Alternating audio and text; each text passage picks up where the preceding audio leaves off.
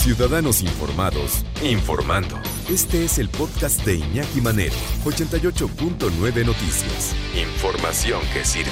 Tráfico y clima cada 15 minutos. ¿Se respetó o no se respetó el semáforo rojo? Eh, sobre todo en los tianguis. Sobre todo en los tianguis de Ciudad de México y del Estado de México, porque sí, a los negocios establecidos sí se les ordenó cerrar pero pues a los otros puedes que seguir consiguiendo que si la michelada, puedes seguir consiguiendo que si la figurita, puedes seguir consiguiendo este el, aparatito, pues de todo puedes conseguir en un tianguis. Eso no cerraron. No se hubiera dado un operativo especial, no, si ya estamos en alerta roja, pero eh, por eso de repente, pues también se enojan los comerciantes establecidos. Oye, estos los dejas abrir. Nosotros hicimos una inversión, lo que platicamos hace un momentito, para mantener la sana distancia y para mantener la desinfección y los tapetes y el gel antibacterial. Y a estas personas, a las personas que todos tenemos derecho a la vida, eso es cierto, pero a ellos no les pides absolutamente nada. Bueno, quién sabe también si por ahí habrá alguna cuota de por medio, ¿no? Que luego también eso te, te invita a pensar mal. Pero ¿qué te encontraste en tu recorrido, Toño? Toño Aranda, buenas tardes. Iñaki, muy buenas tardes. Pues con el regreso de la Ciudad de México al semáforo epidemiológico en rojo y ante un posible confinamiento social para evitar que se siga propagando el COVID-19, pues los tianguis de la capital nuevamente son los puntos más cercanos que tienen las personas para realizar sus compras sin salir lejos de casa. En un recorrido por diversos tianguis de la capital, observamos que los puesteros y la gente pues mantienen de forma opcional las medidas sanitarias ofrecer una entrada y una única salida en el tianguis para que no choque la gente de frente, eh, usar, usar alcohol en gel, ingresar este, a la zona con el cubrebocas bien puesto, además de tener los locales con metro y medio de distancia entre uno y otro, pues son medidas que se tomaron durante el, el confinamiento anterior, Iñaki, pero en esta ocasión pues no se están realizando en tianguis como el de Apatlaco, La Raza, San Felipe o Avenida Texcoco, ubicados en las alcaldías Gustavo Madero, Iztacalco y Iztapalapa, se colocaron todos los puestos, tanto de productos esenciales como no esenciales, es decir, Iñaki también podías encontrar el corte de pelo, el tatuaje, la perforación, la ropa de paca, incluso la venta de micheladas en los que estaban en Gustavo Madero e Iztapalapa, aunque en estas alcaldías pues se decretó la ley seca el fin de semana. Escuchamos los testimonios, Iñaki, de los compradores y comerciantes. Todavía hay muchos puestos de productos no esenciales, como la venta de ropa, artículos electrodomésticos, los accesorios para celular. Pues sí me pone triste que hayamos regresado al semáforo rojo. Ahorita está normal el tianguis. Ya ves que hay de ropa, chácharas, dicen, pero dicen que no sé para qué fecha van a, van a hacer nada más lo básico. Aquí en el Tianguis de Apatlaco, en la alcaldía de Iztacalco, algunos puestos dejaron un espacio entre uno y otro, pero fueron los menos. Por lo general, las compras se realizaron de manera normal. Ya sabes, la familia yendo al tianguis, tomándose su cervecita, comiéndose las papitas, todo como si no estuviéramos en semáforo rojo, Iñaki.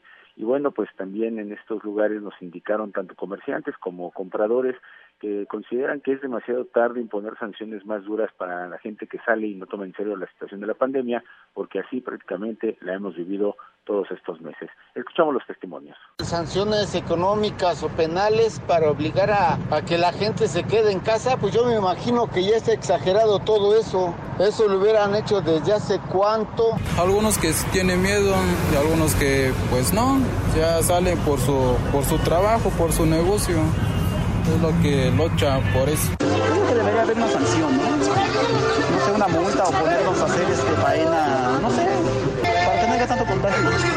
Finalmente, Iñaki, pues los tianguis están en la incertidumbre de saber si podrán seguir operando el resto del año, porque como se anunció, pues el semáforo en rojo estará vigente teóricamente hasta el próximo 10 de enero. Iñaki, es la información. Pero pues no han dejado de trabajar, Toño. No, han, seguido, han seguido trabajando exactamente igual los tianguis, que al principio iban a decir que iba a haber inspectores, los iban a dejar trabajar, pero con la sana distancia, con adecuaciones, algunos bien responsables dentro de estos puestos eh, fijos, semifijos, este, e incluso pues, estos puestos movibles callejeros de los tianguis, de los mercados, pues tenían estas mamparas y cobraban, había gente especial para cobrar con sus guantes y, y con sus caretas y, y, exigían que la gente que entraba a los puestos tuvieran cubrir. No, ya se nos olvidó, ya es un completo relajo. y así queremos salir de la pandemia, pues no se puede. Bueno, oye, recorrido, recorrido por el centro histórico de la Ciudad de México, pues para que el presidente se asome por la ventana del Palacio Nacional y vea, vea realmente lo que está pasando y cómo está la responsabilidad de la gente. ¿Cómo estás, Manolo Hernández? Buenas tardes. Iñaki, muy buena tarde para ti, para todo el como bien lo señalas. En el centro histórico tenemos dos realidades. La primera en el cuadro, en el donde la mayoría de la gente, turistas van, sí tenemos cierres a la circulación, cierres peatonales, cierres de negocios, eh, lo cual causa eh, molestia, porque inclusive ayer algunos turistas decían, oye, pero ¿por qué veo gente que hay allá y yo, yo vengo de muy lejos y quiero pasar y no me dejan? Dicen, ah, bueno, es que ellos están hospedados en los hoteles que están en el primer cuadro de la ciudad y ellos sí se les permite pasar o, o habitan por aquí o trabajan por aquí, entonces esto causa un poco de confusión.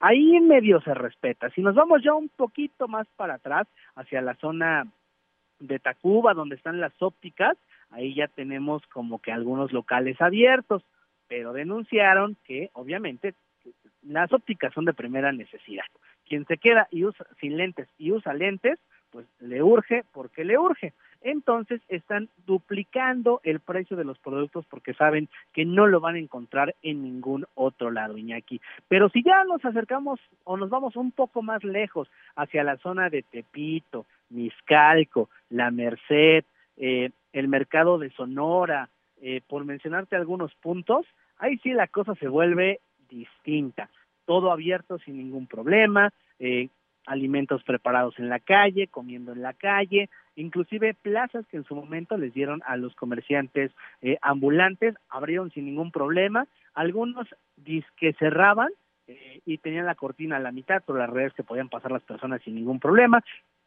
platicamos con algunos de los asistentes, coincidieron en que si van a hacer estas compras a estos lugares es por necesidad. Escuchemos. Ahorita nosotros fue necesario porque venimos a ver unos lentes, o sea, es necesidad. Sí encontramos este uno que otro local, pero pues sí, la verdad sí los precios se elevan porque hay menos locales abiertos, casi el doble. Sí ayuda, pero la gente no hace mucho caso, de hecho. Unos le dicen que por acá y salen, no entienden. Es que está cerrada la vida de calle, la verdad. Es que pues también nos un trabajo, la verdad. Sí, venimos este, por cosas, pues, pero la verdad nos cerraron hasta todo. Así que es la situación que se ve en el centro histórico. La primera parte, todo en orden, todo, todo conforme a lo estipulado.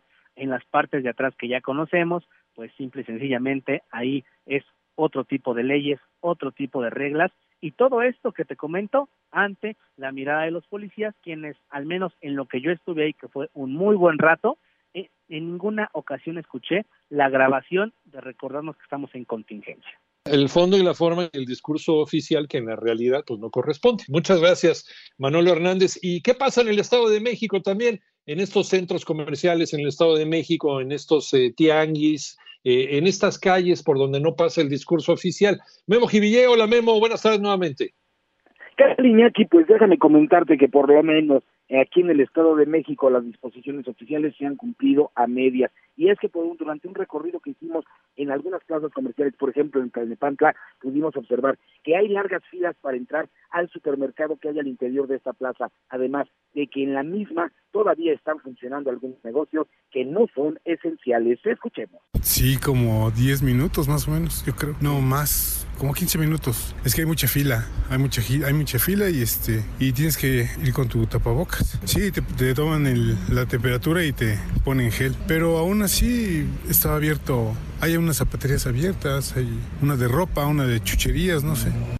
Y fíjate que en Coacalco, por ejemplo, una tienda departamental abrió sus puertas y al platicar con una señora que acudió a la misma, dijo que solamente es para pago de servicios que se requieren en este lugar. Escuchemos. Era solamente una cortina la que tenían abierta y me acerqué a preguntarle a la, a la, a la chica y me dijo que nada más era exclusivamente pagos de tarjeta y servicios. Era para lo único que tienen abierto. No, no te permiten la entrada, que quieres ir a ver ropa, comprar un regalo, nada. Y el verdadero problema, Iñaki, se registra al interior de las colonias, donde el 90% de los establecimientos están abiertos. Escuchemos lo que nos comentó también una de las vecinas. Sí, las tiendas como tal sí lo están respetando. Los que son necios, que no respetan la sana distancia, es la misma gente. Aquí en el municipio hay muchas tiendas que no son esenciales y, tienen abierto. Son tiendas de zapatos, tiendas de ropa, que están ahora sí que no, no respetan. Iñaki, lo que ocurre en el Estado de México. Pues ahí está, ahí está el fondo y la forma. Pues, ¿Cuál semáforo rojo? Mientras escuchas este podcast, Lysol está ayudando a miles de niños con el programa Contigo, creado para ayudar a prevenir enfermedades respiratorias y romper la cadena de infección con buenos hábitos de higiene y desinfección. Conoce más en lysol.com.mx. Cuida el agua.